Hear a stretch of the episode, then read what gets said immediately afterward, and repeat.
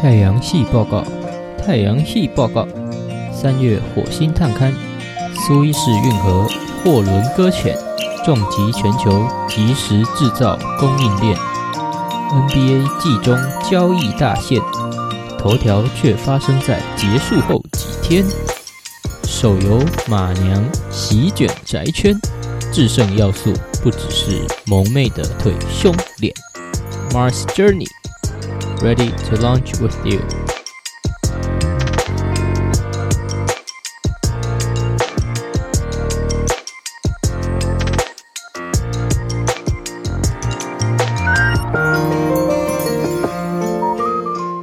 嘿 嘿，欢迎收听二零二一三月的新报哦。那个标题做了调整一下哦，因为本来这个《诛心旅志》的第一期是去年十二月嘛，诶，可是今年的一月的话，照原本的标题取法会变会变成 M two。为什么？靠，这样就差一个一，就强迫症就起来了。不行，这样二月是 M 三，三月就是 M 四，就诶。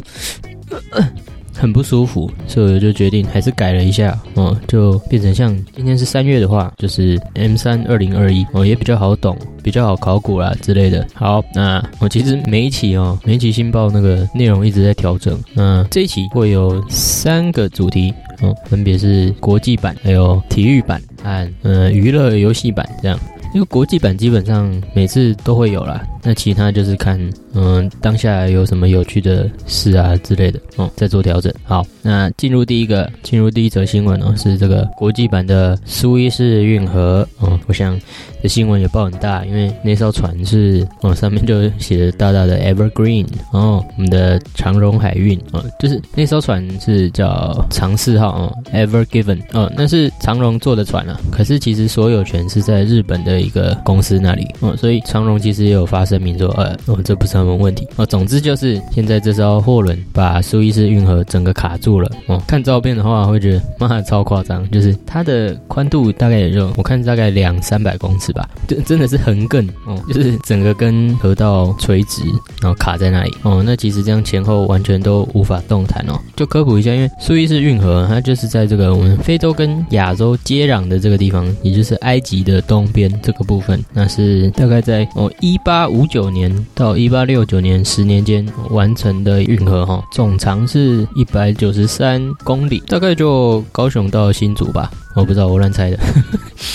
这么长的一个运河，然后现在完全被堵住。那当然，这个运河其实它一直有在扩建，它主要就是连接这个欧洲啊跟亚洲海运的重要通道。呃，你不走这里，你就是要绕非洲绕一大圈过去，那就差很多嘛，对吧？所以以前地理课本也一定会看到什么苏伊士运河啊，对不对？那就是一个很重要的海运通道。那那目前呢，其实他们也还在努力抢救中哈，因为本来好像预估也有可能会到几周才能彻底疏通，但现在这个负责抢救的组织又说有机会啊，下周之前完成这个疏通的任务哦。那你们可能哎，那船这样搁浅。要怎么救？对，它也是有一个 procedure 的。可能有些人看到图就是有一个挖土机，然后就是哦，跟那个船比起来就是一丁点大小这样。那它主要就是要把船头那边的土就是挖开。哦，其实那个示意图真的超夸张，就是你可能想说，诶，运河到底为什么会搁浅？对，那它的那个运河它不是深度都一致哦。它在两旁，它有点像梯形那样，慢慢随梯度这样下变深哦，所以可能可能一往一边倾，对，它，真的卡到了，那整个又随着水流啊，或是一些呃操作上的失误啊之类的，那就变成那个船尾也往另外一个岸边靠，那就变成哦两边都卡住，啊，船头这边是卡比较深啦，我反正就说第一个就是要嗯把那个土清开，那第二个当然就是要出动这个拖曳船啊，来在船边就是把它拉回跟河道平行的方向。但也因为土卡得很深哦，所以也是有一些困难啊。再来就是再出动一些挖泥船哦，把水平面底下卡住的淤泥哦挖开。当然也有一些说法是因为哦这一艘 Ever Given 啊，它也是一个世界级的大货船，但是载量也是蛮夸张的，它可以装载两万个货柜哦，对吧？那当然如果必要的话，嗯也是会需要把。货柜先从船上卸除哦，才能让这个拖曳的作业更顺遂。因为其实本来好像说这几天有涨潮，所以有机会可以在水位比较高的时候拉动它，但我们没有来得及在涨潮期间突破重围这样。不过听说好像嗯，这个拖曳船好像拉了十几公尺啊，快二十公尺了，也算是有在进步。不过那可能也会有人想问说，诶，那以前也有人不小心把苏伊士运河塞住嘛？嗯，也是有，可是没有那么夸张，因为这招真的是太大，然后整个卡住就需要很大的工程来解围。那以前可能就塞个几个小时这样，而且其实这个苏伊士运河它有一些区段哦，其实是会有备用水道的，嗯，就是有两条通道，对，所以其实是可以启用备用通道的。可惜，就是 Ever Given 它卡住的这一块刚好就是单一通道，所以它完全像个塞子。哦，这时候才发现韩总的英明，哇，原来。塞子是这么的引人注目，对不对？哇，整个左右了目前欧亚的一个交通运输，哇哦，谁还敢嘴韩总？我跟他翻脸，没有开玩笑。好，就是说也算比较衰啦，然后就刚好卡在一个只呃单行道的地方。嗯，当然就也有文章会根据哦这次的事件来探讨一些经济的现象。哦，那我参考的是这个 Economic Times 哦的一篇文章，标题就是 In Suez Canal，嗯，Stuck ship is a warning about Excess massive globalization. 他说，其实哦，目前很多公司的商业模式，因为哦你要做一些工程啊，然后组装有一些零件，我现在都很国际化嘛。就是就拿 Apple 来讲，是不是它都要零件很多是在台积电做，那组装在某个国家哦，那哦就最后整合起来的时候，它已经这些零件已经经过了不知道多少个国家，这是目前的一个现况嘛。哦，主要就是因为讲的是这种即时运输原物料。然后直接进入工厂生产的一个运作模式，称为 just-in-time manufacturing。哦，那这样做有什么好处？就是可以限制成本，那就同时也可以增加收益嘛。因为如果你哦先把一些原料叫到工厂附近，那你还需要仓库啊什么的，那就要算到仓储成本嘛。哦，可能一些极端的原物料还需要特殊的保存环境，哦，那就成本又往上飙。那这时候这种 just-in-time manufacturing，它就可以直接控制在这个可能。不用保管几天，它就直接可以进这个工厂哦，生生产成下一阶段的成品。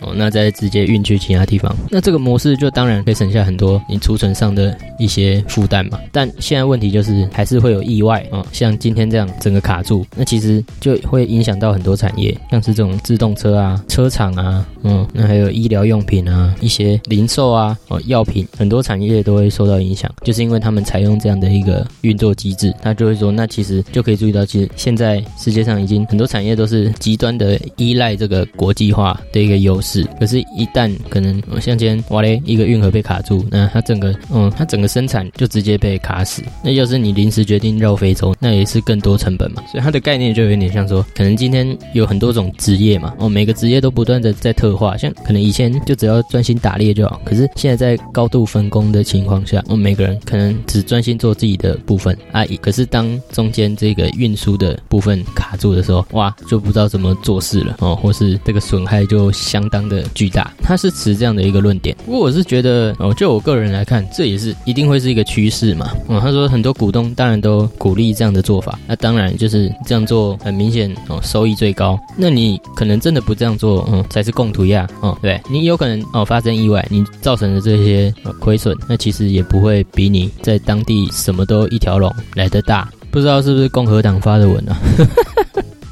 没有啦，开玩笑。呃，就是感觉发生一件事情，那他就哦，这些记者也必须要找一个观点来去阐发他的想法嘛。我是觉得这已经是 unstoppable 的一个潮流了。可能事情发生的时候，你才会说哇，哦这样不好，对不对？哦这样有很多隐忧，可是你还是必须这样做，因为他的，我觉得他的这个总体成本评估来说，一定还是一个最适化的选择啦。我想到这个就有点想到那个地震，我这个就比较敏感，就像核电厂啊什么的，就我突然来个地震，那很多无法控制的因素混合在一起，啊，造成日本的那个悲剧，那大家就变成哇，那核电厂不行，然后一定要拆除，就是 overreact。但有时候还是需要冷静下来评估，哦，到底你是不是因为一个负面伤害才有这样的强烈排斥反应？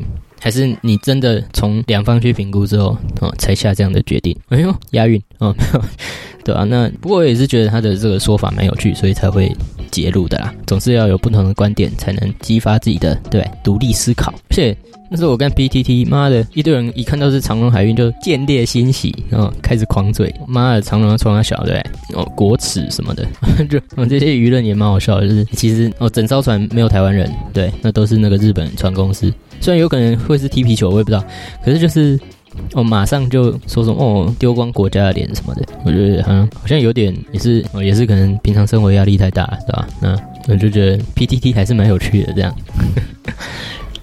OK，好啦，再来哦，我们进入第二则。是这个体育版，我要讲的是 NBA 的季中交易。啊，因为这几天这个交易期限到了，那当然各队的总管啊高层绞尽脑汁，对，就是要要么开坛，要么开始拼季后赛，而且今年的赛制又你到第十名都有机会打季后赛嘛，那就可能会促使大家哦更想努力拼拼看这样。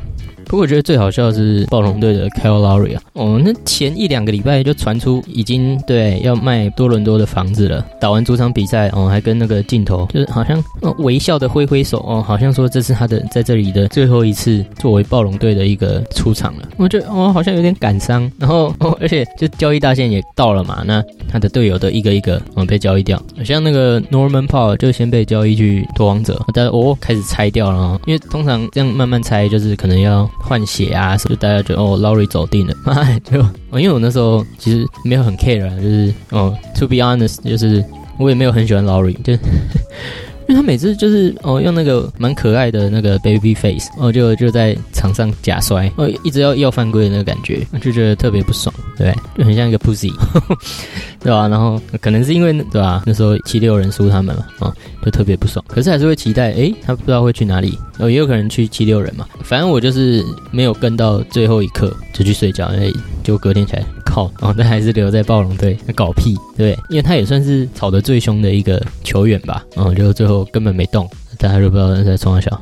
那也有可能，好像那个总管 Ujiri 好像想要比较大包的这个回馈啊，啊，就是好像有点狮子大开口，结果嗯最后没要到，那他就又让他留队这样。你这样想其实也蛮开心的哦，至少 Rose 蛮早就已经去尼克了，我不用让我这边一直等到交易大限。因为前几年他有一次在尼克也是被炒说可能要被交易掉，我就很紧张啊，干才刚被公牛交易掉哦，你现在又要把它卖掉是怎样？哦，不要跟我开玩笑，那我就那次哦守的最。最认真，就是直到最后一分一秒，哦，好像凌晨三四点吧，对吧？然后才确定他没被交易走，啊，松一口气。然后虽然他们那季也没进季后赛啊，看妈的，好，总之就是这样。好了，哎妈，闲聊那么久，那这一次到底有哪一些比较值得注目的交易呢？第一个是这个，我一定要说是 Chicago Bulls，嗯我们的公牛队送走了这个 Wendell Carter Jr.，还有类似 Otto Porter Jr.，嗯，还有一些比较小的小将啊，换进来的呢有 El Farouk Aminu。还有 Daniel Tice，再来就是最重要的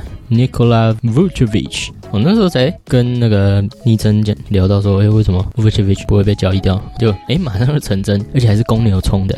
所以他们第一场打就输了，大家就想说干是怎样哈？不过总是要有一些战术适应，所以还是看好了，对吧？有 Levine，对不对？现在再加 Vucevic，哦，一个八号九号，哇，这个八加九组合，对，整个让人垂涎三尺。所以期待他们也可以至少进外卡嘛，为 Chicago 带来一点新气象。那再来就是呃 Denver Nuggets，他们送出了 Gary Harris，哦，还有一些球员小球员。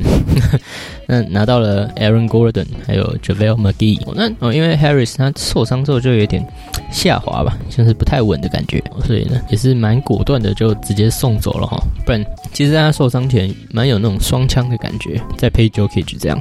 后来就很明显，只剩下 Jamal Murray 跟 Jokic 在撑这样。然后那 Aaron Gordon 虽然比较没办法当老大老二，可是我在侧翼上一定也能带来不错的补强哦。如果不受伤啊，那 McGee 也是还不错啊，就是有点。回老家吧，哦，那时候他离开乌斯之后到金块啊，那在一二年吧，那也是哦，在禁区的这个威慑力哦，蛮恐怖的，哇，还跟有科比的湖人，在第一轮打到第七场才输下来，那时候 McGee 也是好像因为第五站还是第六站，整个数据爆炸哦，哦，才能让他们拖到第七站，那也才拿到一个大合约，虽然后面就有点烂掉，因为就是集中力的问题嘛。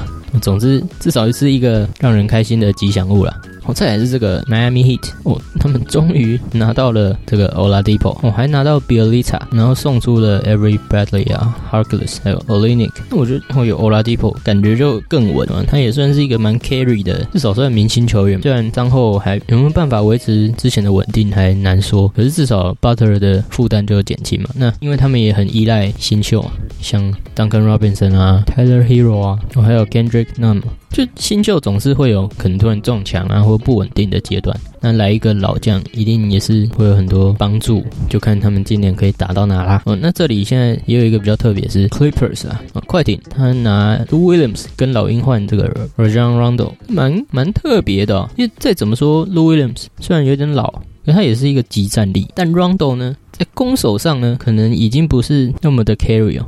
就是从数据上来看啊，就可能 Louis 他的贡献还是比较大。那这时候其实就会想，他们可能是要瞄准这个他在球队心理上的一个正向效果。像其实去年湖人也是有 Rondo 这样哦，他也算一个 X factor 吧，那就让整个进攻都突然有点活络起来。虽然没办法每一场都那么 carry，那再来就是很多心理层面的考量吧。我觉得，因为像当初 Leonard 跟 George 来。快艇的时候，其实后来会有说为什么会三比一领先还输？那其实，在例行赛也没有打那么顺。那也是有一些说法是他们分成了新旧两派，我就有点政治上的对立哦。因为他们在前一年哦没有两个巨星，还是可以赢那个宇宙勇两场在季后赛，就好像两个巨星一来，哦就好像球权都分散掉了，那就造成一些对立。而且，嗯，Lena 感觉也不太是一个会使用话语霸权的人，就觉好像也还好。对，那 Rondo 其实也算是公认的话语领袖吧，想必管理层应该有考量到这个部分。对啊，虽然他可能数据上没什么贡献，可是，在团队的一个保持竞争力的心态上就有很大的影响。像印象很深刻，那在一三一四年的时候，那个六马哦，就是一直保持东区战绩第一。可他们在季中的时候呢，把这个 Granger 拿去换 Evan Turner 哦，那 Granger 一直都是六马类似队魂的感觉吧。虽然他后面已经没有什么数据上的贡献，也就因为伤势嘛，就诶那时候大家就想说，哇，又换来 Evan Turner，他好像 Granger 也。没什么贡献，那是不是六马就真的要起飞了？靠，就他们在交易之后，整个战绩只有五成，哦，就跟他们在交易前的那个如日中天的状况比起来差很多。然后后面也是又被热火推掉。诶，我怎么会说又呢？诶，还是我说又又呢？那还有一个例子就是一二一三年的尼克啊，他们那时候个人觉得啊，队上有 Jason Kidd，他们那年拿到东区第二，可是后一年 Jason Kidd 去当篮网的教练之后，整个战绩爆掉，哦，直接连季后赛都没进。所以我在想，这些队魂哦，就是没有数据贡献的队魂，感觉可能也是一个非常重要的 X factor。好，那其实讲到这里，交易期限前的东西都差不多了，但真正重磅的消息却是在这几天传出来哦，是什么？就是 Brooklyn Nets 哦签下了跟马刺买断的 LaMarcus Aldridge，LA Lakers 也签下了跟骑士买断的 Andre Drummond。干，我整个脑海里都是达叔的哦，我还没上车啊！哦，那张图靠腰，这个这个上车的也真的是大咖哎！哦，篮网就不用说，他们已经有篮网真是超夸张，他们已经有 KD 了嘛，Irving。Harden，然后又补一个 Griffin，现在又一个 Aldridge。那其实 Aldridge 也不像 David West 当初加入勇士的时候，已经贡献力感觉没有那么强了，还算当打之年吧。那 Griffin 当然也不知道他是在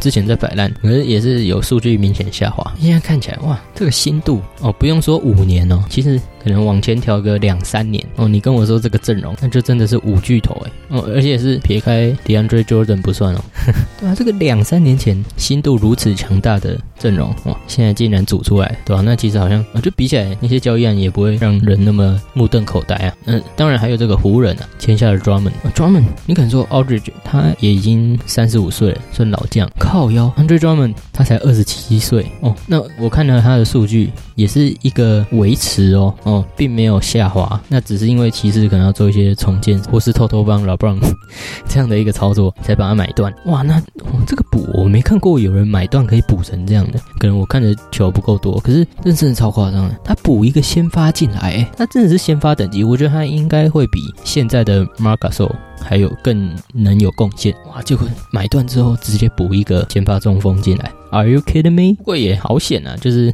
可能刚好 AD 跟 LeBron 都受伤哦，不然如果他们在他们都没受伤的情况下，哦又补专门进来哦，网网络一定爆炸嘛！哦，在组三小团啊，这太夸张了吧，对不对？哦，好险现在是湖人的一个低潮低潮期哦，才会觉得哦，那现在补过来好像也刚好，对不对？那 AD 跟 LeBron 还要休一阵子，才还能把。战绩撑住的感觉，但妈细想，如果他们全部都健康打季后赛，感感觉总冠军就是这两队了哦，真的是让人蛮期待的。那当然也是假设，对不对？七六人啊，不小心啊，输给篮网的状况，虽然很大几率会输了，但 那还是有一点哦，还是让我有一点期望嘛，对。但看如果冠军赛是这两队。碰头的话，哇，真是太刺激了！有多少个话题可以吵？对，两个宇宙舰队，嗯，还有昔日的冠军组合 LeBron 跟 Irving，哦，还有永远的死对头 LeBron 跟 KD，哦，感觉应该可以先做一些广告的样本了吧？太令人期待了，是不是？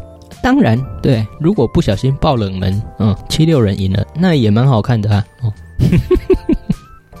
我硬要扯。好了，反正就是我真的没看过那么屌的买断。一边是补了巅峰期的中锋，那一边是补了超过巅峰期的两个明星，真的是没在开玩笑哦。那些交易案好像真的也没什么了啊，大概是这样。好，那最后一个要来讲游戏版，那我想讲的是这个，哦，马娘，哎，哦。搞屁啊！真的，嗯，这频道原来那么油吗？哦，要油早就有，第三集就在讲 VTuber，然后不要在那边废话。可是，哦，我的出发点当然也不是要。呃，据说哦，就是哦，真香啊什么的，嗯，去吹捧啊，哦，我还是要有一个冷静的角度去分析一个游戏，哦，这也是 Gameker 看了那么多 Gameker 影片教我的，哦，他们不管是什么游戏，都会去分析各个层面，哦，不只是说他哦，他多香或是多帅，对，这才是作为一个创作者的价值吧，啊，立功对不对？好，那马娘是什么？哦，对于很多可能没有接触 ACG 宅界的朋友来说，这到底是？什么油腔滑调的游戏？那这是由 CY Games 啊，在今年二月二十四日发行的手游哦，就是日文是《乌玛姆斯美》啊，《Pretty Derby》。其实目前啊，就是还没有台服这个东西哦，都是只有日服的游戏，所以你可能要玩，还是需要去跨国啊去下载，那甚至要用 VPN 哦。可是还是无法阻挡各大仔仔啊去体验这个游戏。那我还是要先声明哦，我没有玩。哦，只是啊，我我朋友一直啊 一直叫我要去看他动画，那其实就是《Hololive》很多 VTuber 也玩的不亦乐乎啊，所以终究还是会注意到，看了也发现他有趣的地方，然后才决定要讲嘛。哦，不是我朋友有塞给我钱的，还是他听了这集之后也要塞给我一点，是不是这样才合理嘛？好了，那。啊，那到底这个游戏在玩什么？那简单来说，就是一个赛马游戏，只是这些马都娘化哦，变成了女性哦，变成青春荡漾的女孩，这样。可能光听到这边就觉得哇，那这个游戏应该很屌，对？那至少一半的仔仔听到就觉得哦，必玩这样。那我在分析上是不是也可以只说哦，就是香这样，哦，很不负责任。可是我觉得它很有趣，是在玩法还有一些系统上，我觉得是蛮注重一些细节的，也可以看出他用心的地方。因为我本人是不太碰手游的，手游轻度患者吧。只有之前泡泡手游版出的时候有玩了一下，就是毕竟也是一个免费仔嘛，氪金这种东西跟我无缘。可能以前泡泡玩最多也就氪个一千块，总共了，那买了三四台车吧，对吧？还是被朋友怂恿的，妈的！一堆损友，很多目前很多日本的手游都有一个趋势，就是把想到的东西变成萌妹子。哦，那这样基本上就先赚了。那这个像开发商啊，他之前也有开发《公主连结》《偶像大师》这样的萌妹子游戏。哦，我是认真讲，我真的没有玩。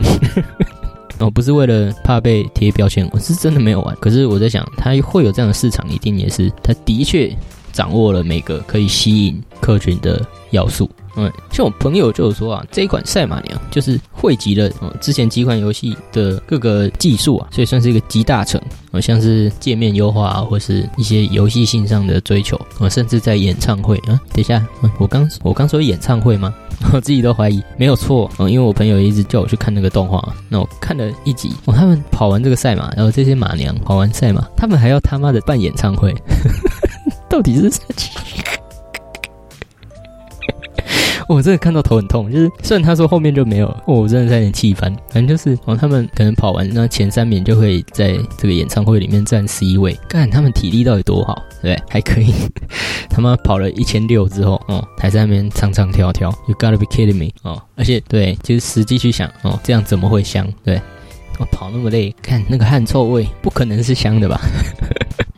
哦，好了，不要吐槽。嗯，这种游戏就是要呈现萌妹子美好的一面嘛，对啊，嗯，生活已经太多。恶臭的事情，对，那有这样的一个地方可以让大家只感受到香，也是不错嘛。好，那就前面有讲他到底做了哪些事，可以让这个游戏用系统让人觉得哦蛮有趣的哦，或是说哦不只是一个萌妹子游戏，因为哦很多人都看过那种跳出来的广告啊，哦什么宫廷剧啊，皇上请用膳，对不对？那就是一堆妹子哦，让你可以选择呃什么调教他。